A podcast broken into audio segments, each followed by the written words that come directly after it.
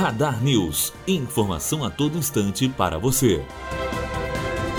O presidente Jair Bolsonaro transferiu para o Ministério da Agricultura a atribuição de identificar, delimitar e demarcar terras indígenas e quilombolas.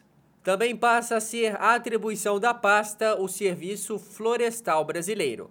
O órgão tem entre suas funções a recuperação da vegetação nativa e a recomposição florestal, a proposição de planos de produção sustentável e o apoio aos processos de concessão florestal. Até então, a atribuição sobre as terras indígenas ficava com a Fundação Nacional do Índio FUNAI, vinculada ao Ministério da Justiça, e sobre os quilombolas com o Instituto Nacional de Colonização Reforma Agrária INCRA, vinculada à Casa Civil.